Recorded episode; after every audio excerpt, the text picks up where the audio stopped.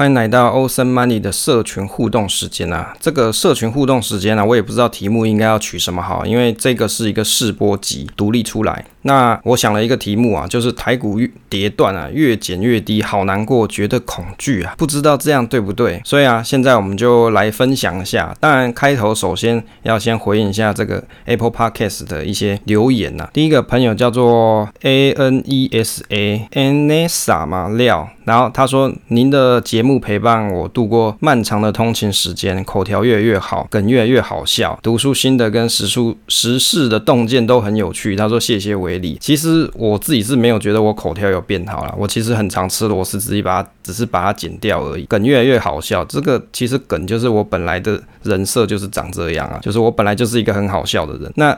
接着呢，第二个朋友是叫做俊李三二，他说之前都跳着听节目，最近从头开始听，目前听到第三季。那他在看 blog 的文字资料，真的满满的收获。但因为他留言的时候是在七月二十八，就是。留言上架的时间，那我觉得那时候听到三季，那现在应搞不好应该到第六季才对。那也感谢他一直来看我的这个文字资料，就是我的 blog。第三个朋友是群里面的路易斯，他说跟着威力的节目学习，不知不觉来到第六季，觉得真的是收获满满，每篇文章都适合一读再读，每次读还是有新的收获。那他谢谢威力无私的分享，那祝福生活美满，投资大赚钱。也感谢这个路易斯，因为就是长期的收听我们的节目，那也看得到有一些学习。成成长啦，我觉觉得是蛮好的。再来这个朋友呢，他叫做 Zero Plus 八六，他说感谢威力分享，受益良多，也感谢你。最后一个朋友，他的。他的代号太长啊，所以就叫做一八二八。他说五星战报，感谢威力大超级无私的分享财经知识跟软体记录，人也很 nice，超级的那一种。也感谢这个一八二三大大。那以上就是这个 Apple Podcast 大家的留言。当然，因为其实 Apple Podcast 因为可能大家都会在我的社群里面互动居多，所以我发现其实 Apple Podcast 很少人留言啊。那当然也没关系，如果可以的话，你就到 Apple Podcast 帮我支持一下，那也许会有比较多人看得到这个节目。接着是节目群互动啊，第一个朋友是阿鲁巴，他说刚刚又买了，虽然很恐惧，不知道这样对不对？就是我们录制时间是在八月十九号礼拜四嘛，所以在这一天台股还是在跌断当中。他说他觉得很恐惧，不知道这样对不对？那他也有讲到库存的子弹不多了。那我其实我会觉得说，哎，你到底是？买了什么东西这么恐惧啊？他是有说到说像是零零五零啊，还有金融股这些。那我个人认为啦，其实你买像这种大盘指数还有金融股啊，事实上是不需要到这么的恐惧啊。那以往啊，你会有这种恐惧的心态，你是会怕说，诶，这个跌断呢会不会持续再继续下去？如果你有这样的想法，其实就代表你一开始的这个投资的策略你没有先定好。比如说你买金融股，你是抱持着我要长期投资的概念，那现在跌断不是一个很好加码的时间嘛，你就有机会比较用比较比平常大盘还要低的这个成本，好，比平常这个金融股还要低的成本去承接这些部位，所以你其实反而不需要太烦恼后面一直继续跌下去。问题点是在说你的资金的管控是不是到位，你会不会一次就无脑的给它 all in 下去？如果你是 all in 下去的时候，你就会很烦恼，说我后面真的真的没有钱再加码了哦。那一旦是没有钱加码的情况，你就只好抱好抱满，因为你就没有钱再买了嘛。除除非你要把你现在账上的一些部位给卖掉，不然你就是没有钱加嘛。那其实我会提醒大家说，像这种大跌的这种大跌断市啊，开始之之后啊，其实你不要随便乱卖你手中的持股，因为你手上比如说你有一些长期持股，它是有填息的状况，那也有稳定配息的。这个公司的话，你其实是可以长期持有，就是每年领领股息嘛。那如果你是买 ETF 之类的，你每年看着它持续的市值长大，不是也是很开心的一件事嘛？所以投资的眼光应该要放长一点，而不是很短期的去关注。哎，现在这个跌了八九天，我是不是应该也要来卖股？好，那你就会觉得说我越减越低，心情好难过啊。其实越减越低，你应该要感到开心啊，因为你平常都买不到，现在百货周年庆开始，你才有机会可以去买嘛。事实上应。应该是要这样子去想才对。第二个朋友是魅零六，他说前天他也有捡一些股票，今天不知道该不该继续。其实这个问题很好，就是你到底要分几批？比如说你手上有十万块，那你分成十天来，哎，十笔来买好了。那你可能就是分十个交易天去买嘛。也许是比如说一个礼拜买一次，那或者是两个礼拜买一次都可以啊。就是看你一开始的策略想好就好。但是要谨记一件事，你的这个部位花完之后，你就只能认命的抱着，不然你就要认赔杀出嘛，或者是你就要起。期待有一个反弹之类的。但是关键点是在于说，你这笔钱你一开始的投资策略到底是要做短线还是要做长线？如果你短线长线分不清楚，那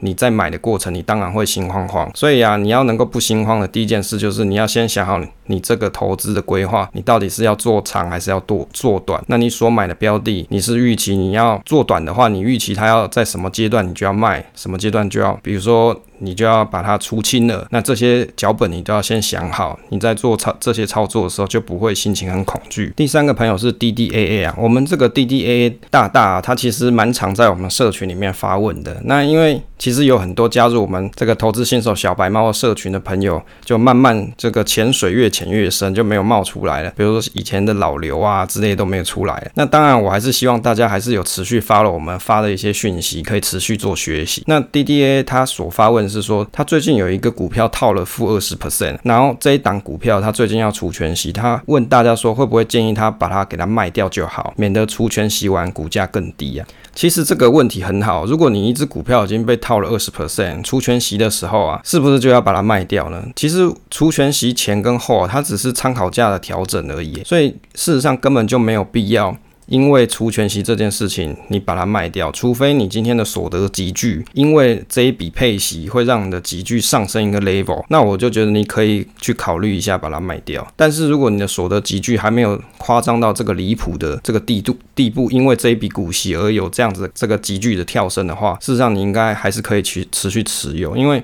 除权息前跟后只是参考价的调整，参考价的调整就是你你把这个股息领到之后，你把它加回去，就跟你除权息之前是一样。那只有市场的一些情绪，比如说有些人会特别想要在除权息前去买，然后去配享受这个配息嘛。等除权息之后，他把它卖掉。当然，这个是市场上的一些正常波动啊，这个就不在这种讨论范围之内。第四个朋友是少恩，他有问到一个问题啊，就是他看到他股票 App 里面有些股票是三十五点一五，或是一三八点四五，如果买一股的话，是不是三十五？是不是三十五元啦？那他。问这个问题，他问说：“诶，这样问会不会很蠢？事实上，如果一股它是三十五点一五元的话，那你就是用三十五点一五元去买，不会是用三十五元。你你可以用三十五元挂挂看啊，搞不好真的市场上有人他想要用三十五元来卖，那你就有机会排到前面顺位的话，你就可以去买了。以下在台股里面有股价升降单位，它会依据股价的范围不同而异。比如说股价你没有满十元者，那升降单位就是零点零一元；股价五十元以上未满一百元啊，那这个升。降单位就是零点一元，当然因为这个交易规则可能会随着时间而改变啊，所以如果你对这这个东西有疑惑的时候，你不妨到时候去证券交易所去去查询一下，可能会有更新的资讯。第五个朋友是 R R R R R 五个 R 啦，哦，那他有问说，比如说八月十七号买才能够参加除夕，九月二十二号这个前进账号。就钱发到账号里面，那八月二十三号是收益分配基准日，是什么意思啊？其实收益分配基准日就是指说股东。登记在案的名册，为什么会有这种东西啊？就是公司它必须要去统计一下，说到底现在有多少股东嘛？它要依据这个花名册去编列这个要分配的这个股息出去，所以它必须要先把名册给定下来，它才能够分配钱嘛。所以才会有这这个叫做收益分配基准日，去计算一下股东登记在案的名册是这个样子来的。第六个朋友是喵，他有说过，比如说中钢最近可以去领一些股东纪念品啊，当然现在应该该领的都领完了，他。他说他有拿到一千股，而且也有一些开会通知书，而且也有电子投票。那他要到什么地方去兑换纪念品？其实我觉得这个应该很常有人有这个问题耶，因为纪念品啊，它这个东西是为什么设计？是因为这些公司他们为了要感念股东。所以他发这个纪念品给来参与开会的股东们，也就是说，他的目的是希望这些小股东们可以去这个现场去开会，甚至你可以去发表你的意见，或是去帮忙啊去做一些公司的一些投票，就是他们会列一些投票。但因为现在疫情的关系，蛮蛮多，比如说股东会，他可能是改采线上的。